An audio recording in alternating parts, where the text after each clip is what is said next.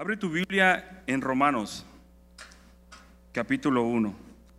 Ya estás allí, como verás, Pablo es quien escribe esta carta a los romanos.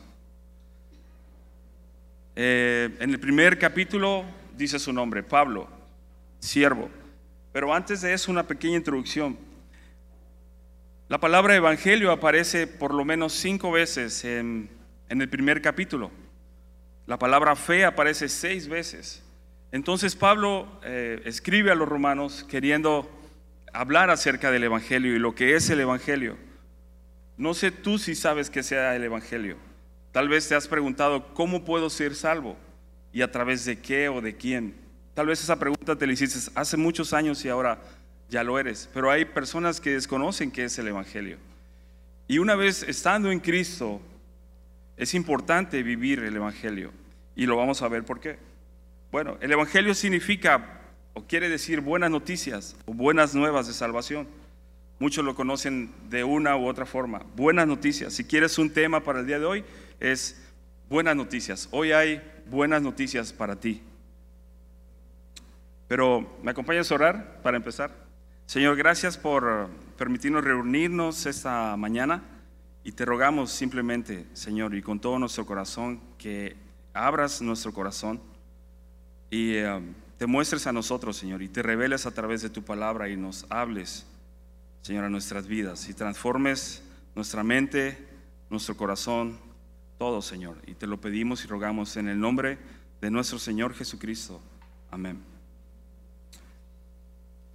Romanos les decía, tiene como propósito explicar el mensaje del Evangelio. Nos presenta la esencia de la doctrina enseñada por Pablo y del Evangelio que él predicaba. El Evangelio nos habla exactamente de eso, de un Salvador que redimió de los pecados al mundo. Si no predicásemos ese mensaje, no tendríamos nada que decirle al mundo. Por eso el Evangelio es primordial para cada creyente, para conocerlo y darlo a conocer. Y vamos a ir viendo de qué habla el Evangelio y cómo está constituido el Evangelio.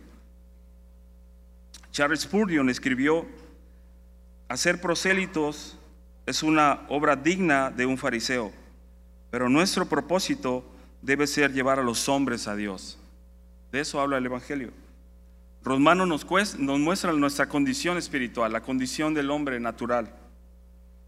Primero que todos los seres humanos son pecadores, Romanos 3:23 por cuanto todos pecaron y están destituidos de la gloria de Dios. Segundo, la consecuencia del pecado. Romanos 6:23, porque la paga del pecado es muerte, mas la dádiva de Dios es vida eterna en Cristo Jesús. Y Romanos nos muestra un Salvador. No tan solo se queda allí la historia, también tenemos un Salvador. Romanos 5:8 nos dice, mas Dios muestra su amor para con nosotros en que aún siendo pecadores, es uno de mis textos favoritos. Cristo murió por nosotros, aún teniendo la culpa, aún teniendo la culpa y teniendo que pagarla, Cristo murió por todos nosotros. Y comenzamos nuestro primer capítulo. Pablo, siervo de Jesucristo, llamado a ser apóstol, apartado para el Evangelio de Dios. Decíamos que Pablo es quien escribe a los romanos y me encanta su título honorífico, siervo. La palabra siervo en el original significa dulos, que quiere decir esclavo. Y es así como se consideraba Pablo ante todos los demás. Quería darse a conocer por ese título honorífico. ¿A quién le gustaría presentarse? Hola, mucho gusto, soy esclavo. Tal vez en la, actualidad no, no entenderíamos bien o perfectamente lo que Pablo quería expresar. Pero Pablo tenía un gran peso y una gran deuda y se consideraba a sí mismo como esclavo de Cristo, aquel que le había comprado con su sangre y con su sacrificio. También lo menciona en Filipenses, por decir algo, en Tito también, y en otros libros como Dulos, esclavo. Y este título que él usa acentúa mucho la dependencia del esclavo a su Señor. Eso es lo que quería acentuar Pablo. La fuerza de esta expresión, esclavo, representa que fuimos comprados, nada nos pertenece y todo es de Dios. A veces pareciera que dijésemos al revés, ¿no? No soy de nadie, todo me pertenece y todo es mío. Pareciera que cuando ese tipo de ecuación la ponemos en nuestra vida como que las cosas no dan resultado exactamente como quisiéramos. Y a veces nos preguntamos por qué. Pero eso es lo que representaba, que fuimos comprados, nada nos pertenece y todo es de Dios. Primera de Corintios 6, 19 y 20 dice, Pablo igual a los Corintios, ¿o no sabéis que vuestro cuerpo es templo del Espíritu Santo, que está en vosotros, el cual tenéis de Dios y que no sois vuestros?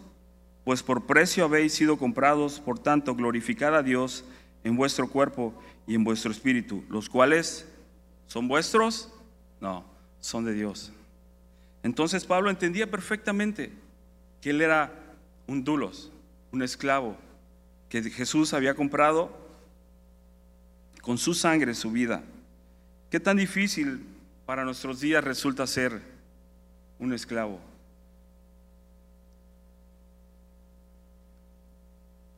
Jesús es Señor de nuestras vidas hoy. Simplemente, ¿cómo estamos caminando en cuanto a esta verdad? ¿Estamos siendo de Cristo o pareciese que dijésemos no, no le debo a nadie? todo me pertenece y todo es mío. Y dice después, llamado a ser apóstol. Apóstol significa vocero de Dios, aquel que lleva el mensaje de Dios. El llamado es una invitación de Dios y viene de Dios, para Pablo en ese caso. Pablo recibe un apostolado de origen divino, un llamado celestial no de hombres como explica en Gálatas 1.1, lo que acabamos de ver el domingo pasado, sino un llamado por Jesucristo y por Dios el Padre.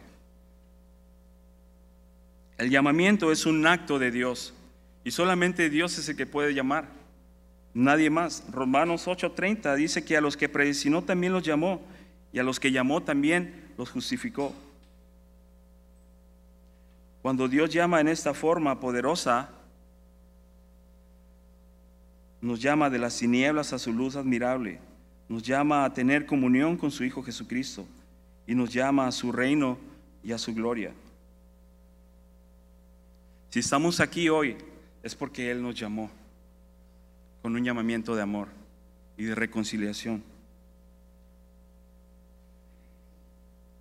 Primera de Juan 4:19 dice que nosotros le amamos a Él porque Él nos amó primero.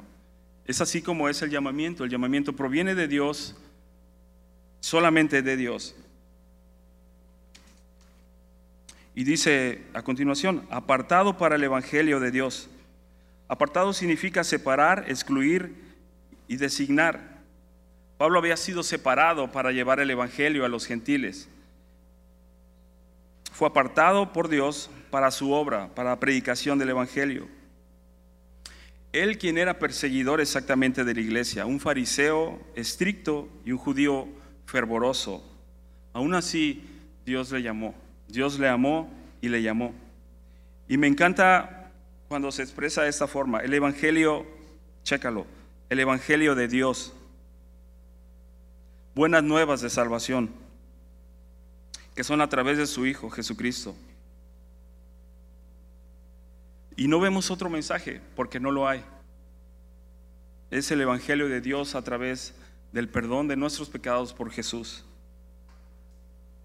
No es el Evangelio de ofertas, como hay corrientes de eso, donde se estimula la idea de Dios como al servicio de las necesidades y caprichos humanos. No es ese Evangelio.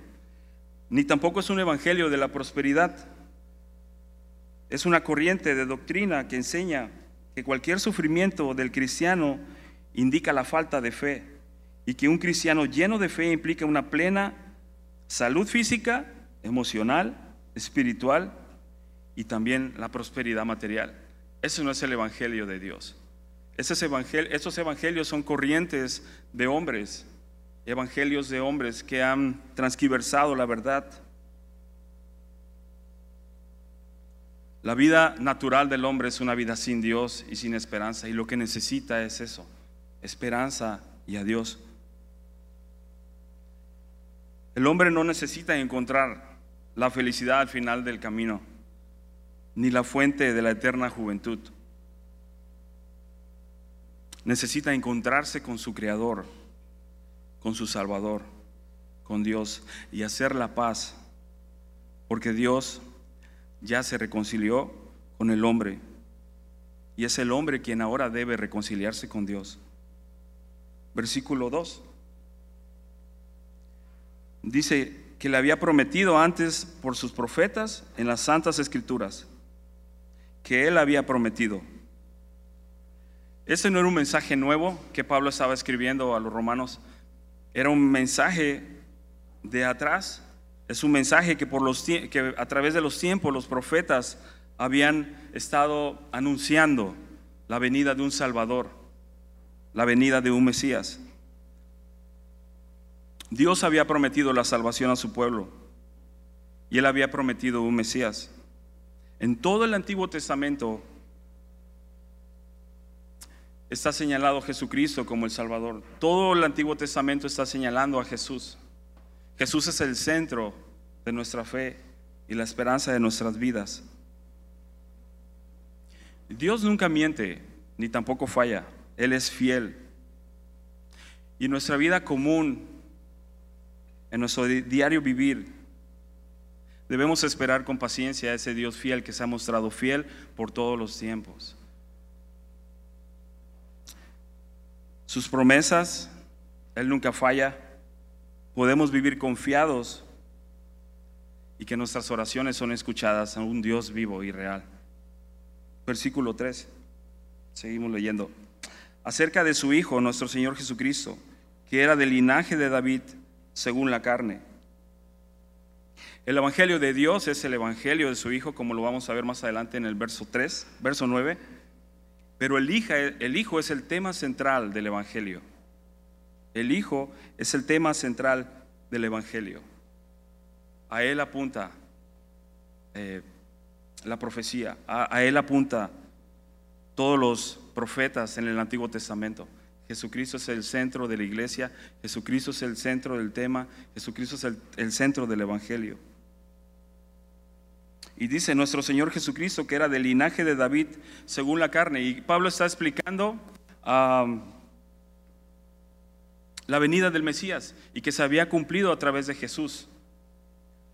Pablo menciona al Mesías, a un Salvador, y dice eh, el Señor, que indica su categoría soberana, a Jesús, que su nombre es humano y que significa Salvador. También menciona a Cristo, que es un vocablo griego correspondiente al hebreo que significa Mesías. Siendo descendiente de David, entonces, en cuanto a su descendencia humana, llevaba los requisitos para presentarse como el Mesías. Jesús es el Mesías esperado, es lo que Pablo está anunciando a los romanos versículo 4, que fue declarado Hijo de Dios con poder según el Espíritu de Santidad por la resurrección de entre los muertos. Como estaba escrito que el tercer día Jesucristo resucitaría y se cumplió. En 1 Corintios 15, Pablo describe que se apareció a Cefas, después a los doce, después a más de 500 hermanos a la vez después a Jacobo, después a todos los apóstoles y al último menciona, como un abortivo me apareció a mí. Jesús resucitó, pero si Él no hubiera resucitado, vana sería nuestra fe. Estuviéramos aquí de embalde y tal vez dando consejos para la vida, ah, para ser felices en lo que nos resta de vida. Pero porque Jesús resucitó, tenemos esperanza y vida eterna en Él. Jesús es el centro. Él ascendió al cielo y está a la diestra de Dios. Nuestra fe es una fe viva porque Él vive. Versículo 5. y por, y por quien recibimos gracia y el apostolado para la obediencia a la fe en todas las naciones por amor de su nombre. Pablo explica la relación de Cristo con el Evangelio. Y es por medio de ese Evangelio que todos hemos recibido la gracia de Dios y el perdón de pecados. Y es en base no a nuestras obras, es en base a lo que Jesús hizo. Y Dios le dio a Pablo y a los demás la comisión de predicar estas buenas nuevas a todos los hombres, sin excepción alguna. Este mensaje no tenía ah, excepción de alguien o de algún, alguna cultura en especial que no entrara en ese mensaje y en ese evangelio, no, a todos, a todo el mundo. Y dice, para la obediencia a la fe en todas las naciones. Es decir, que todo aquel que escuche ese mensaje responda obedientemente a él. Es necesario que aquellos que reciben el mensaje respondan con fe, porque es una invitación. Y aquel que lo rechaza es como responder un no. No es tanto Ah, como que no tengo que ver nada en eso, pero si lo está rechazando o quien lo ha rechazado es, es una respuesta, es un no. Y ese evangelio necesita una contestación de vuelta. ¿Qué es lo que va, qué es lo que vas a decidir o qué es lo que va a decir la persona que lo escuche? Ante todo esto, Dios no quiere que nadie perezca, sino que todos procedan al arrepentimiento. Y mira lo que dice al final de este verso por amor de su nombre. Aquí vale preguntarse por qué a veces nos cuesta trabajo pensar por qué un Dios tan bueno se ha fijado en, en alguien tan malo como yo y pecador. Se vale pensar por qué Dios, siendo Dios, dejó todo para venir a buscarme, siendo como soy. Y estoy hablando en tiempo presente. No tal vez como fui, porque eso quedó atrás, pero ¿cómo somos ahora? ¿Necesitamos del Evangelio para seguir viviendo? Claro, porque nos da esperanza, nos da fe, propósito y consuelo. Porque no ha sido por, por obras, sino ha sido a través de la fe en Jesucristo, por creer en Él.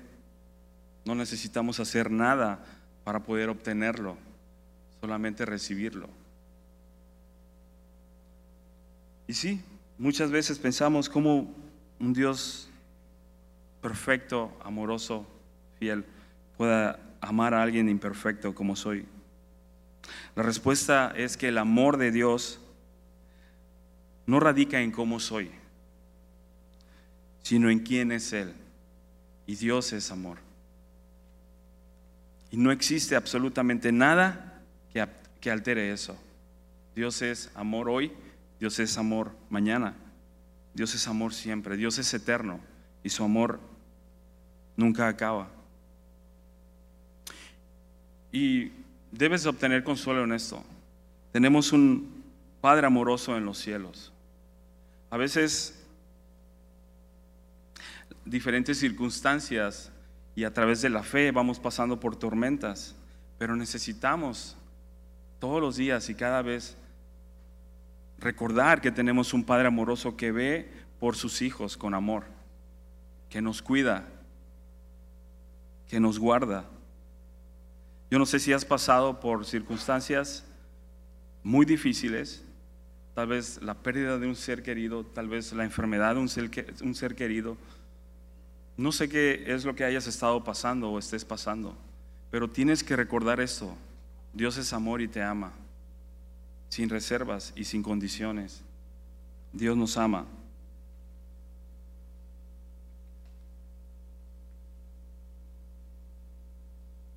Él derramó su sangre para el perdón de nuestros pecados. Versículo 6. Entre las cuales estáis también vosotros llamados a ser de Jesucristo, hablando acerca de para la obediencia en el versículo pasado a la fe en todas las naciones por amor de su nombre, en todas esas naciones también Pablo les dice a los romanos, a los hermanos en Roma, entre todas esas estáis también vosotros. Y decíamos, Dios no hace excepción de personas. Y Pablo dice, ustedes también están incluidos en el plan de Dios. Y todas las naciones. Escribe a los hermanos de Roma. Y también tú que nos acompañas hoy aquí, estás incluido. Todos estamos incluidos. Y dice, llamados a ser de Jesucristo. Y eso significa llamados por Él precisamente, invitados, pertenecientes a Él, vivir completos en Él. Esa es la invitación de Jesús, hacer de Él y vivir completos en Él y seguros en Él. Eso es lo que significa llamados a ser de Jesucristo. Versículo 7. A todos los que estáis en Roma, amados de Dios, llamados a ser santos, gracia y paz de Dios nuestro Padre y del Señor Jesucristo. Y esto es a todos aquellos que estaban en Roma, los que profesaban la fe de Cristo. Pablo escribe, amados de Dios, y les decía cuán importante es recordar. En ese momento Pablo a todos los hermanos, en qué forma Dios les, les amaba. Cuán importante en cada área de nuestra vida y aspecto y vivir diario es importante recordar que Dios nos ama. A veces lo sabemos, pero somos muy comunes a olvidarlo y empezamos a divagar y a navegar. Para los momentos de prueba y desánimo, debes de recordar que Dios nos ama. Y dice, llamados a ser santos, eso es apartados, dedicados a. Continuando, dice, gracia y paz a vosotros. Esta bendición en forma de, de saludo significa que a través de la gracia, que significa don de Dios o favor de Dios, favor inmerecido de Dios, Dios hizo la paz. Las palabras van juntas porque Dios nos mostró su gracia a través de Jesucristo y el perdón de nuestros pecados. Y a través de eso, antes, es que Dios puede hacer la paz con nosotros.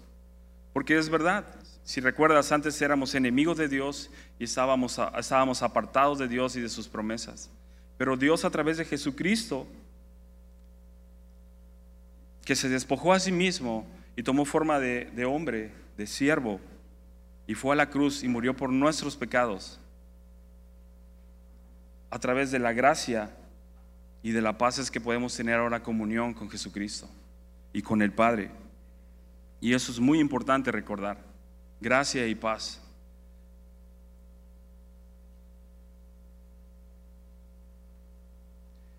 Dice, de Dios nuestro Padre y del Señor Jesucristo. En Cristo encontramos ahora identidad. Antes no teníamos nada en qué creer.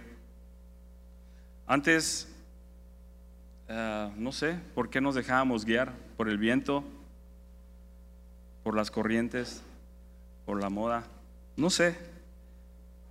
Pero no, no confiamos en nadie, no creíamos en nadie, creíamos que nosotros nos habíamos hecho hechos a nosotros mismos y nuestra, nuestra vida divagaba así.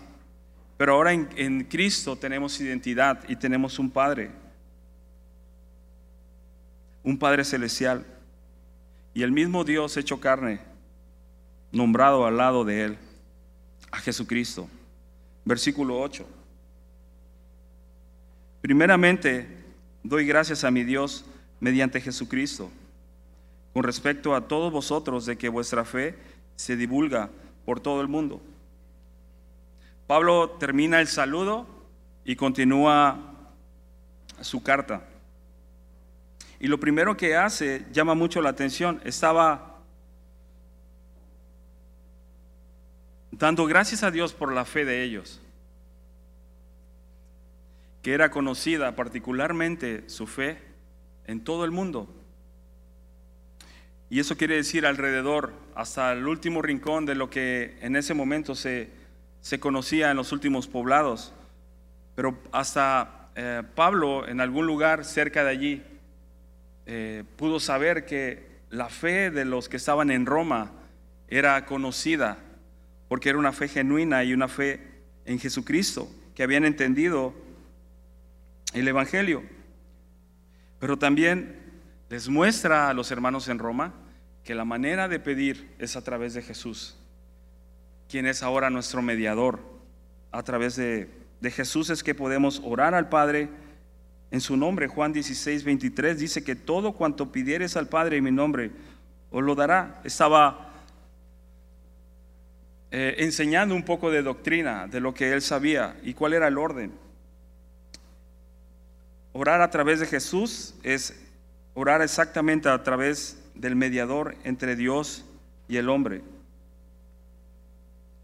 Ellos creyeron de tal forma que daban testimonio de su fe.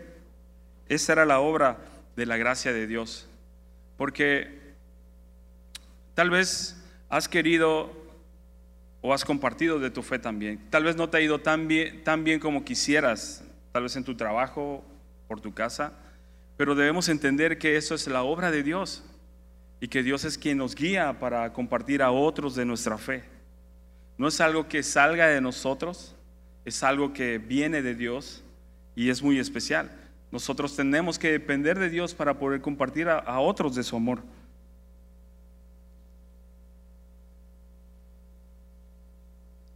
Y en cuanto a eso, compartimos cuando tenemos alguna oportunidad de nuestra fe. ¿Cómo compartimos nuestra fe a otros? ¿Con amor? ¿Con ah, deseos de que la gente conozca y, y sepa de Jesús? ¿Somos conocidos por nuestra fe nuestros trabajos? Versículo 9. Seguimos leyendo. Porque testigo me es Dios a quien sirvo en mi espíritu, en el Evangelio de su Hijo, de que sin cesar hago mención de vosotros siempre en mis oraciones. Y fíjate, Dios siempre es testigo de todas las cosas. Dios todo lo ve y nada se pasa de su vista. Pablo estaba dando su palabra a los hermanos en Roma de que Dios era testigo que él estaba orando por ellos. Y en tres ocasiones Pablo les menciona que había querido ir a verles y a visitarles y a compartir con ellos de la palabra, pero que no había podido o había sido estorbado. Lo vamos a ver adelante. Pero a veces es chistoso, ¿no? Porque alguien está en alguna aflicción o en algún problema y decimos, yo voy a orar por ti, no, no te preocupes, yo oro por ti. Pero a veces nos pasa. Y la persona que se va eh, con nuestra palabra empeñada, piensa que sí, que lo vamos a hacer. Pero ¿cuántas veces hemos fallado a eso, no? A veces damos un, un like o unas palomitas así con las manos cerradas de que estamos orando por alguien y a veces no es verdad. Pero Dios es testigo de todas las cosas y Dios también puedo obrar en eso si es que somos faltos para hacer, de hacer eso. Tal vez estamos cayendo en un error, pero la importancia de orar por otro es, es muy primordial, porque nuestras vidas dependen no de nosotros mismos, sino de Dios. Si oras por otra persona y ruegas a Dios por ella, Dios va a obrar. Y es muy importante. Tú no sabes a veces cuánto necesitamos de las oraciones de otros. Y es muy importante. Él empeñaba su palabra a los de Roma, a los hermanos, que decía, Dios es mi testigo que he estado orando por ustedes y que podamos decir así también. Y dice a quien sirvo, la palabra sirvo significa adoración. Ese era el servicio de Pablo hacia Dios, era sincero y en adoración. Y dice, en mi espíritu, no en mis fuerzas. Pudiésemos leer, a quien adoro en el Espíritu por lo que Él hizo por mí. Es así como Pablo les escribe. Sin cesar hago mención de ustedes en mis oraciones. Es importante orar por otros hermanos en la fe, no lo olvidemos. Versículo 10. Rogando que de alguna manera tenga al fin, por la voluntad de Dios, un próspero viaje para ir a vosotros. Las palabras de Pablo llaman mucho la atención porque eran tan llenas de aprecio, de amor, de cariño. Y él menciona rogando. Eran llenas de amor y de humildad. Para que tengan al fin, dice Pablo, para que de alguna manera tenga yo al fin, por la voluntad de Dios, un próspero viaje para ir a vosotros. Pablo tenía muchos deseos de conocerles, a aquellos que, que no les conocía, pero se sometía a la voluntad de Dios. Es difícil someterse a su voluntad cuando preferimos tomar nuestras propias decisiones sin tomar en cuenta a Dios. Pablo estaba orando para que Dios le permitiese ir a compartir su palabra y tú dirías, bueno, eso es, es lógico, no creo que haya ningún problema porque Pablo pudiese ir a compartir de la palabra de Dios a otros y disipular a otros y animar a otros. Pero todas las cosas se deben sujetar a Dios y Dios es el que por su voluntad eh, permite que las cosas sucedan. Pero debe existir en nosotros siempre la, eh, el sometimiento y que Dios tiene la última palabra y debemos aprender a esperar en Él con fe, no a guiarnos por nuestros impulsos. Versículo 11. Porque deseo veros para comunicaros algún don espiritual, a fin de que seas confirmados. Pablo tenía el deseo de visitarles para compartir con ellos tiempo en la palabra y que a través de ella sus vidas se fortalecieran en la fe. Pareciese que Pablo no, no se le agotaba la pila, pero siempre estaba deseoso de compartir a otros y de fortalecer a otros en la fe. ¿Cuánto disfrutamos poder reunirnos en domingo y escuchar la palabra de Dios y ser fortalecidos en la fe y crecer en la fe? Disfrutamos demasiado y Dios obra a través de su palabra. Versículo 12 dice, esto es para ser mutuamente confortados. La palabra confortados allí significa animar y estimular. Confortados por la fe. Pablo quería llegar con los hermanos en Roma, conocerles cara a cara, verles, estrechar su mano y ser confortado, ser animado por ellos y también él animar a los hermanos en Roma. Pero eso no sucede afuera. Esto sucede aquí, en una comunidad. Pablo, de la misma forma, siendo cuerpo de la iglesia, necesitaba ser animado por otros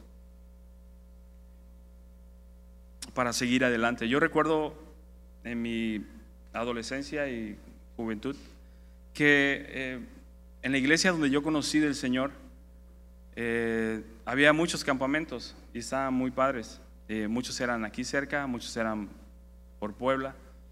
Y en las noches íbamos a, entre semana a jugar fútbol al playón. Los que son de mi edad saben qué era el playón. Pero era jugar en la arena y correr en la arena, era muy, muy padre. Había campamentos, asistíamos a conciertos, eh, teníamos pijamadas inolvidables súper sanas, bien, bien padre. Y lógico, compartíamos muchos momentos eh, de comer, de jugar, de cantar, fogatas y mm, mucha guitarra. Yo no sabía tocar nada de eso, pero muchos sabían tocar guitarra y compartían eh, cantos, coros, salmos. Viví una, una, este, una, una época muy padre. Eh, pero recordaba yo, lo único que me quedó de todo eso, sí, son buenos recuerdos. Ah, comunión entre hermanos. Algunas amistades todavía siguen allí, hermanos en Cristo, nos seguimos viendo y a veces llegamos a orar unos por otros y compartimos a veces las cargas y, y ya muy modernos grupos de WhatsApp para a veces cuando alguien tiene alguna dificultad. Pero lo que de, todo lo que allí pasó y de todo lo que pasamos, pues muchas de las cosas quedaron allí. Las fogatas, los retiros, los campamentos y recuerdos y, memorias. Pero lo que predomina hasta ahora en la vida de todos los que seguimos es el Evangelio de Jesucristo, la comunión con el Padre, lo que nos mantiene aquí, lo que nos mantiene vivos y con esperanza es el Evangelio de Jesucristo. Y fue una época muy padre, pero eh, Jesús es todo lo que necesitamos para poder vivir y para seguir viviendo y tener esperanza.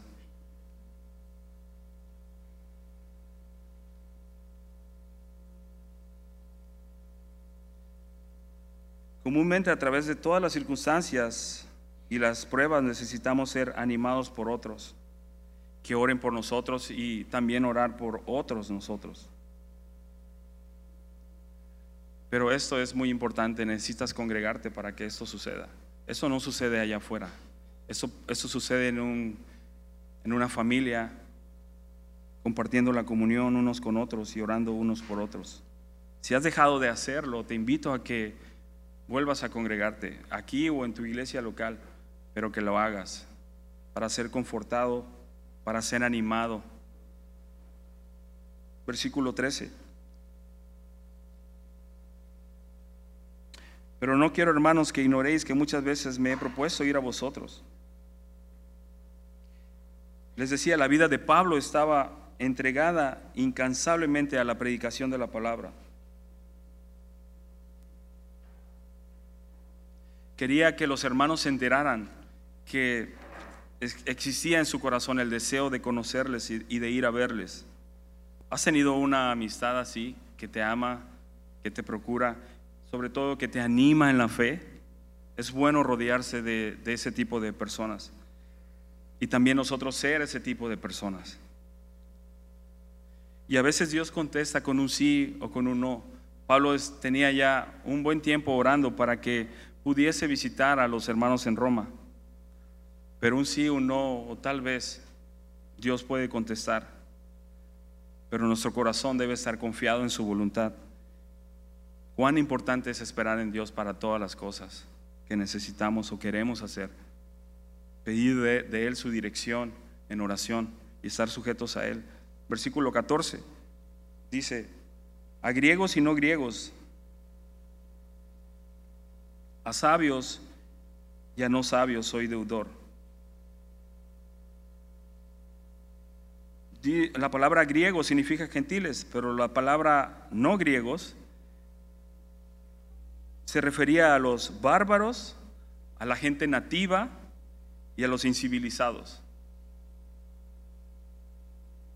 La palabra sabio y no sabio significa necio o insensato. Pues entonces a los griegos y a los bárbaros, a la gente nativa e incivilizada, a los necios e insensatos. Pablo era deudor, no tenía una preferencia a quien predicar, no tenía un público en especial.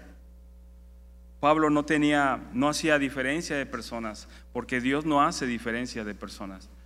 Dios no hace diferencia por tu clase social ni por tu cultura. Por nada. Dios nos habla, Dios nos ama a todos. Pero Pablo se refería a que él era deudor de todos ellos, sea cual fuera su nivel social o trasfondo. Él estaba dispuesto a ir a, a predicar a Roma. La palabra deudor significa alguien que debe hacer algo. Y Pablo estaba muy impaciente por hacer algo. Nuestra respuesta a tal amor de Dios nos pone en deuda o no.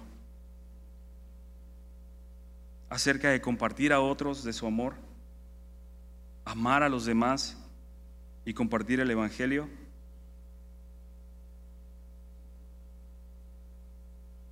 ¿De qué era lo que Pablo sentía esa deuda? Del gran amor de Dios incondicional. Y versículo 15 dice, en cuanto a mí, así que en cuanto a mí, pronto estoy a anunciaros el Evangelio también a vosotros que estáis en Roma.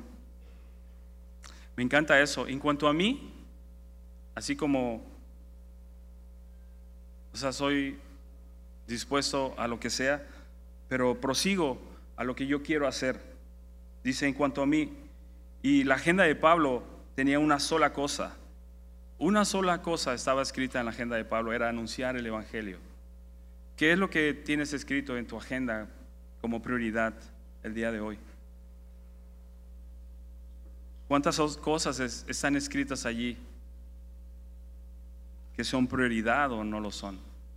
Pablo tenía una deuda y tenía un peso inmenso por el amor de Dios a su vida y lo reflejaba y tenía deseos de, seguir compartiendo y instruyendo su palabra. Pero una sola cosa estaba en su agenda y era el Evangelio de Dios. Y versículo 16, tal vez este versículo es muy conocido por muchos y hasta como para agarrar valor también, ¿no? Pero no se refiere exactamente a eso. Dice, porque no me, no me avergüenzo del Evangelio, porque es poder de Dios para salvación a todo aquel que cree. ¿Qué era lo que motivaba a Pablo a predicar el Evangelio? Que no sentía nada de vergüenza, no le inmutaba nada. Inclusive estaba, su vida estaba puesta al filo de la espada para predicar y para anunciar las buenas nuevas. Pablo tenía la urgencia de hacerlo. Dice, porque es poder para salvación. Salvación para aquellos que están bajo condenación. Salvación para aquellos que son justificados a todo aquel que cree.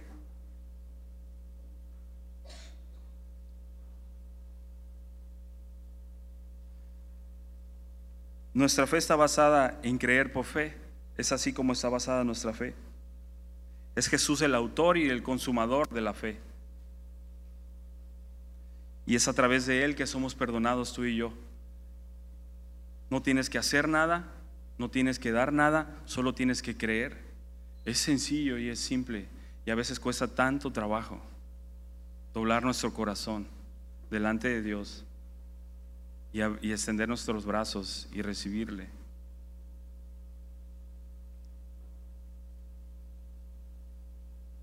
Versículo 16, perdón, 17.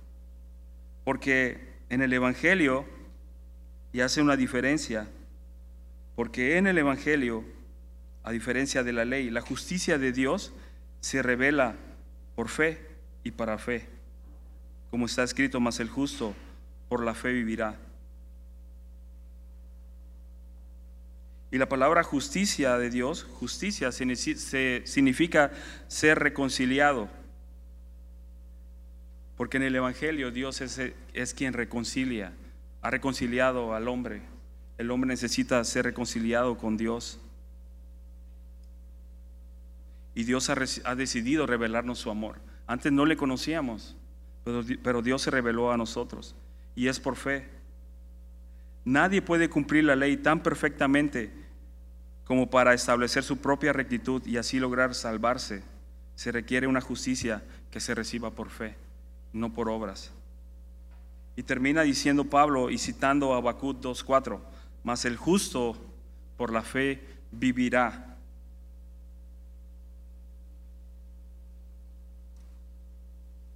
Pablo pone de relieve que una persona solo mediante la fe puede ser justificada delante de Dios.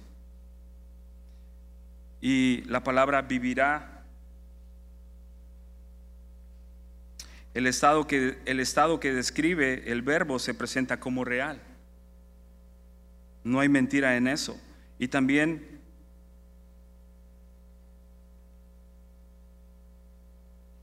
está escrita en futuro, vivirá. Y eso habla de la eternidad. Hay muchas cosas que promueven la vida y la vida sana.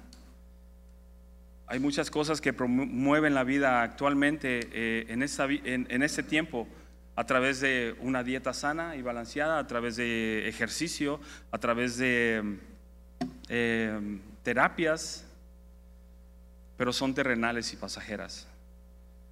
Solamente aquel que cree es justificado para tener perdón y tener una vida eterna que Jesús ofrece.